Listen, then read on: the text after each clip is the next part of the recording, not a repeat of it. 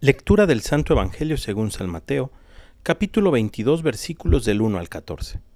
En aquel tiempo volvió Jesús a hablar en parábolas a los sumos sacerdotes y a los ancianos del pueblo, diciendo, El reino de los cielos es semejante a un rey que preparó un banquete de bodas para su hijo.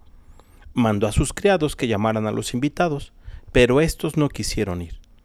Envió de nuevo a otros criados que les dijeran, Tengo preparado el banquete He hecho matar mis terneras y los otros animales gordos. Todo está listo. Vengan a la boda.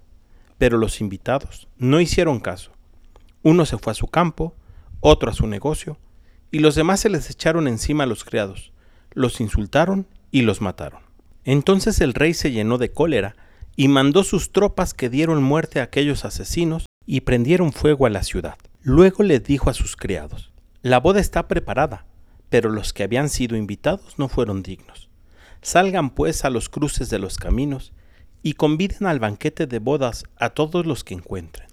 Los criados salieron a los caminos y reunieron a todos los que encontraron, malos y buenos, y la sala del banquete se llenó de convidados. Cuando el rey entró a saludar a los convidados, vio entre ellos a un hombre que no iba vestido con traje de fiesta y le preguntó, ¿Cómo has entrado aquí sin traje de fiesta? Aquel hombre se quedó callado. Entonces el rey dijo a los criados, Átenlo de pies y manos y arrójenlo fuera a las tinieblas. Allí será el llanto y la desesperación, porque muchos son los llamados y pocos los escogidos. Palabra del Señor.